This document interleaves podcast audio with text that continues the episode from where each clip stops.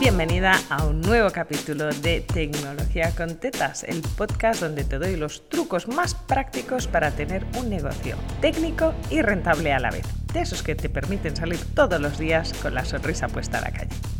Hoy voy a hacer la réplica a un artículo de Flor Terbeck, bueno, de hecho fue un post de Instagram y un Reels creo, del mes de junio. Un saludo Flor.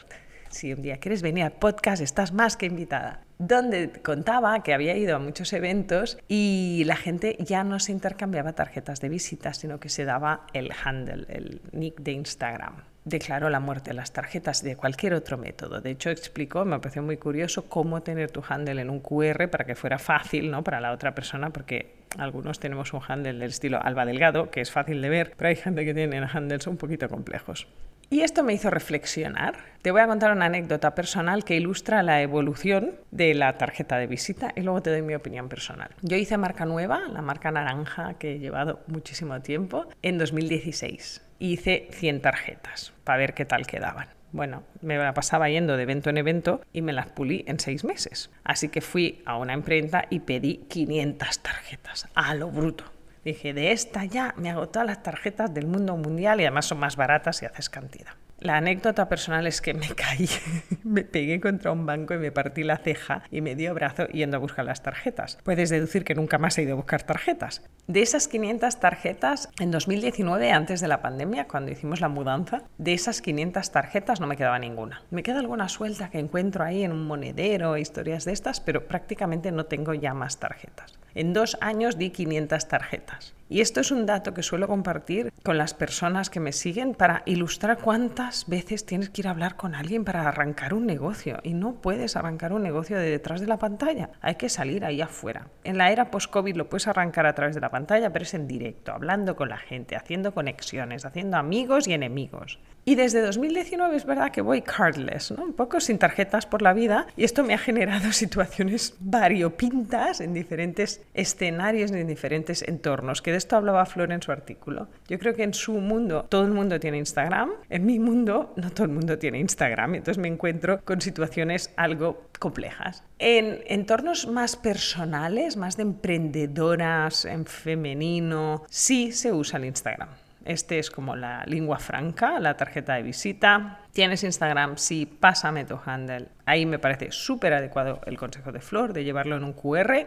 Maravilloso, gracias Flor. ¿Qué pasa en entornos más profesionales? Aquellas de vosotras que trabajáis para grandes empresas. De hecho, hace relativamente poco fui a un primer speed networking en el metaverso, el MetaShake. Se trataba de un evento donde había eminentemente personas del mundo muy corporativo. Y en el momento que en el mundo corporativo dices Instagram, la gente te mira mal. ¿Por qué? Porque es su Instagram personal. La gente del mundo corporativo no tiene Instagram profesional. Con lo cual, si le pides su Instagram, es como pedirle su número de teléfono personal, o sea, es invadir su intimidad y querer ver las fotos de sus hijos. Así que lo que se pide en el entorno muy profesional es, ¿estás en LinkedIn? Sí, porque además en LinkedIn está con tu nombre y tu apellido. No hay trampa ni cartón. Entonces buscas a la gente y conectas por LinkedIn. Si es un evento presencial o es un evento donde puedes tener una tarjeta virtual, el enlace que dejas es el de tu web, si tienes web, pero en el entorno corporativo la gente no tiene webs, claro, o sea, eres empleado. Lo que tienes es un muy buen perfil de LinkedIn. Esto es lo que tenía yo hasta que me hice autónoma. Esta era mi tarjeta de visita, mi currículum, mis credenciales para pedir trabajo estaban en LinkedIn. Así que si trabajas en entornos donde das servicio a grandes empresas, eres formador, eres consultor, consultores de igualdad, de recursos humanos, de selección, etcétera, etcétera, LinkedIn es mucho mejor que Instagram. De hecho, Instagram es como raro que vayas por la vida pidiendo el Instagram. Te diré más, en entornos muy poco modernizados, del estilo una pyme, las pequeñas pymes industriales, por ejemplo, entornos de networking estilo BNI, voy a llamarle para que nos entendamos, se sigue y se usa la tarjeta de visita, amiga tarjeta de visita y te diré más catálogo en papel. Yes, el mundo de allá afuera no nos sigue Hay gente todavía en el siglo pasado más de la que te imaginas. Y eso está bien porque son mercado de compra para nuestros servicios técnicos. Pero la tarjeta de visita sigue existiendo y sigue funcionando, solo que se ha segmentado su uso. ¿no? Entorno muy tradicional, muy de corbata y gemelos, para entendernos. Este sigue usando la tarjeta de visita. Así que si vas a ir a esos entornos y les pides su Instagram, te van a mirar como de qué planeta bajas. En entornos, por ejemplo, muy de desarrolladores, muy técnicos, seguramente les pedís el enlace de GitHub donde están sus programas o sus códigos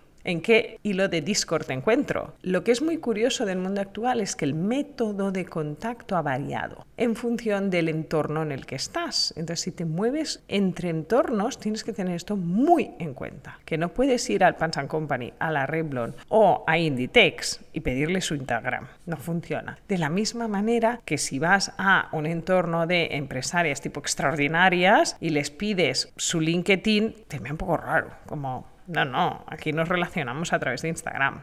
Así que analiza muy bien tus clientes. Si tienes dudas sobre cómo hacerlo o cómo enfocarlo, en mi web encontrarás recursos gratuitos para poderte ayudar. Pásate por mi web albadelgado.com. Si te ha gustado este truco, suscríbete, déjanos cinco estrellitas para que esta plataforma de podcast nos recomiende y lleguemos a más gente.